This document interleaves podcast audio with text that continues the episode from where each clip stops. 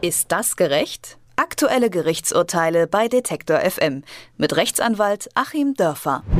Bei einem Autounfall geht es manchmal um Leben und Tod. Je schneller der Notarzt zum Unfallort kommt, umso besser. Blöd nur, wenn Autofahrer im Weg rumstehen. Nicht selten sind das sensationsgeile Gaffer. Im schlimmsten Fall machen die noch Fotos vom Unfallort. So ähnlich ist es 2015 in Bremerförde passiert. Ein Auto rast in eine Eisdiele. Das fand ein Passant sehr interessant und wollte aus Neugier alles genauestens ansehen. Dabei stand er den Sanitätern und der Polizei aber sehr im Weg und als die ihn gebeten haben, die Unfallstelle zu verlassen, legte sich der Passant oder nennen wir ihn den Gaffer mit den Einsatzkräften an. Ein Richter hat in diesem Gaffer-Prozess entschieden, dass der Mann fürs penetrante Gaffen vier Monate ins Gefängnis muss. Welches Gesetz diesem Urteil zugrunde liegt, frage ich Achim Dörfer. Schönen guten Tag.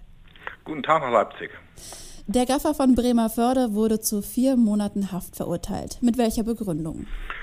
Die Begründung war zunächst mal hinsichtlich der Straftaten, die er begangen haben soll, dass er Widerstand gegen Verstreckungsbeamte geleistet haben soll. Das ist Paragraph 113 Strafgesetzbuch und dann äh, Körperverletzung. Es kam wohl zu einer Rangelei, nachdem die Polizei ihn zunächst aufgefordert hat, wegzugehen. Und dann hat er einen Polizisten heftig in den Schwitzkasten genommen und einem anderen ins Gesicht gedrückt.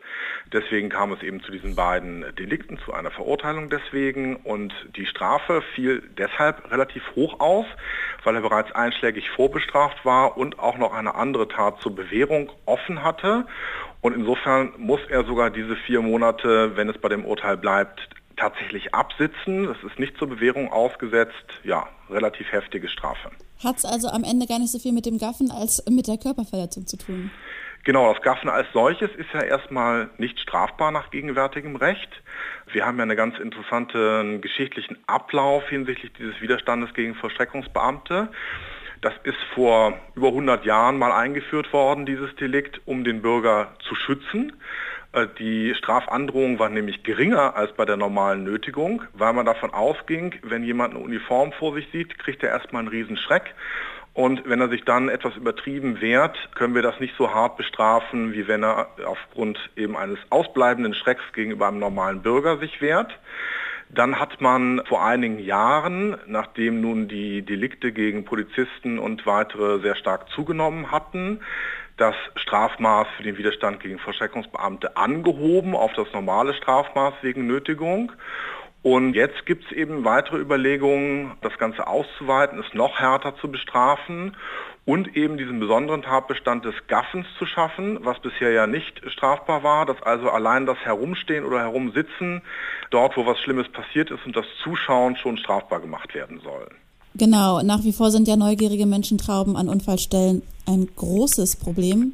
Sie haben gerade schon angefangen, das zu beschreiben. Welche Gesetze gibt es denn konkret gegen Gaffer oder gibt es da jetzt schon welche oder werden die bald ins Leben gerufen? Ja, spezielle Gesetze gegen Gaffer gibt es eben nicht. Es gibt natürlich klar Körperverletzung. Das heißt, wenn ein Polizist äh, jemanden wegschiebt, weil er im Wege steht und der wehrt sich, dann kann er wegen Körperverletzung bestraft werden. Und es gibt eben dieses Delikt des Widerstandes gegen äh, Vollstreckungsbeamte. Auch derselbe Sachverhalt. Ich werde aufgefordert wegzugehen. Ich tue es nicht. Das Zuschauen als solches ist im Moment straffrei ja, jetzt gibt es eben diese Reaktion, innerhalb von zehn Jahren ein zweites Mal hier verschärfend einzugreifen. Ich halte das für problematisch. Es gibt eben jetzt eine Bundesratsinitiative des Landes Niedersachsen, auch gerade in Bezug auf den Vorfall, den wir hier besprechen.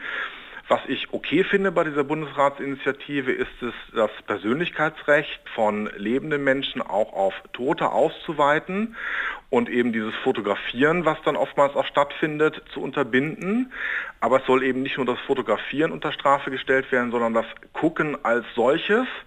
Und das meine ich, geht dann doch zu weit. Also auch wenn ich selber wirklich mich immer sehr bemühe, nicht auf die Bremse zu treten auf der Autobahn, wenn auf der Gegenspur was passiert ist und meinen Kindern das auch entsprechend beibringe, meine ich doch, das ist eine Geschmacklosigkeit. Aber es zu kriminalisieren geht doch sehr weit. Äh, und ja, da gibt es dann eigentlich gar keine Grenzen mehr. Also wenn, wie in einem solchen Falle, den wir jetzt hier diskutieren, ein Auto in eine Eisdiele gefahren ist und ich bleibe dann kurz zu äh, stehen, um zu schauen, was da passiert ist, ob vielleicht eine Gefahr für mich davon ausgeht, ob ich wegrennen muss, weil eine Explosion droht, dann ist allein dieses Stehenbleiben und Gucken dann schon strafbar. Und das öffnet eigentlich einer relativ großen Willkür, Menschen zu bestrafen, sich da Einzelne aus der Menschentraube rauszupicken und die auf einmal dann hart zu bestrafen. Ja, das eröffnet solchen Dingen Tür und Tor. Und ich gebe noch ein weiteres zu bedenken, auch wenn das alles sehr, sehr geschmacklos ist, dann haben wir doch auch sowas wie eine Boulevardpresse. Das heißt, dass sich informieren über Unglücke ist durch die Meinungsfreiheit und die Pressefreiheit geschützt. Und es kann ja eigentlich nicht sein, dass wenn die Bildzeitung nach wie vor über solche Dinge berichten darf, dass ich dann als normaler Bürger nicht genauso stehen bleiben darf und gucken darf, mir die Informationen direkt holen darf. Also das funktioniert nicht. Ich meine, es muss dabei bleiben, äh, solange ich nicht aufgefordert werde, weiterzugehen, solange ich nicht merke, dass ich im Weg stehe, muss ich das dürfen, wenn ich eben entsprechend über wenig Geschmack und Anstand verfüge. Aber fehlender Geschmack und fehlender Anstand sind eben nicht kriminell. Zudem ist es ja auch schwierig zu unterscheiden, ob jetzt die reine Sensationslust aus dem Gaffenden spricht oder er vielleicht wirklich abwägt, ist jetzt hier gerade meine Hilfe zu gebrauchen. Genau, das war ja auch eine Schutzbehauptung des Verurteilten hier in unserem Falle, dass äh, er den Besitzer dieser Eisdiele kannte und gucken wollte, was passiert ist, ob er eventuell helfen muss. In dem Fall natürlich eine glatte Schutzbehauptung, denn ja, zu diesem Hilfewunsch gehört es natürlich dann nicht, irgendwelche Polizisten zu vermöbeln. Ganz offenbar hat er da eben nicht die Wahrheit gesagt, aber genau solche Situationen können natürlich eintreten und ich komme dann ja sogar in Konflikt mit dem Verbot der unterlassenen Hilfeleistung. Auf der einen Seite muss ich äh, stehen bleiben, um gegebenenfalls Hilfe leisten zu können.